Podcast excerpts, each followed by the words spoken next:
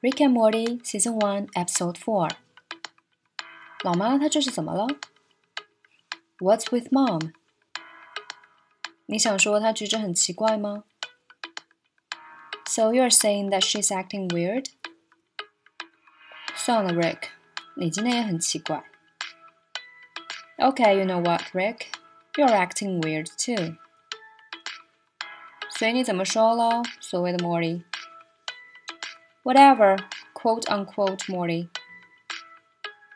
上这儿来，Come up here. 你真棒哎！Way to go！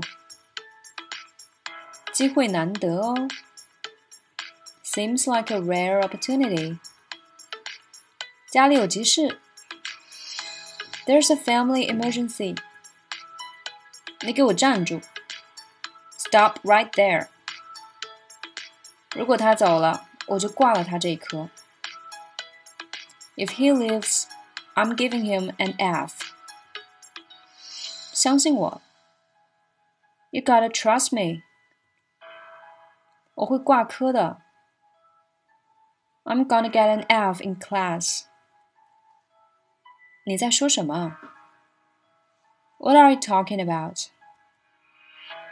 全都是假的。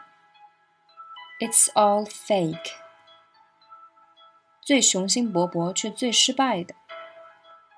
Most ambitious, least successful. 不行，我不能让你这么做。I can't let you do that. 你干嘛这么说啦？Why would you even say that? 报告长官，这边有情况。 Sir, we have a situation over here. 等一下，哦，难怪的。Wait, no wonder.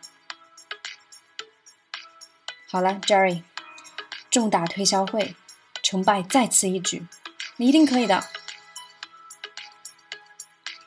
Okay, Jerry, big pitch meeting, make or break time. You can do this. 这怎么回事？How did this happen？哦，我明白了。Oh, I see。谁都没有错。It was no one's fault。晚点再来对付他。We'll deal with him later。放轻松，不过是个推销会啦。Gotta relax。 It's just a pitch.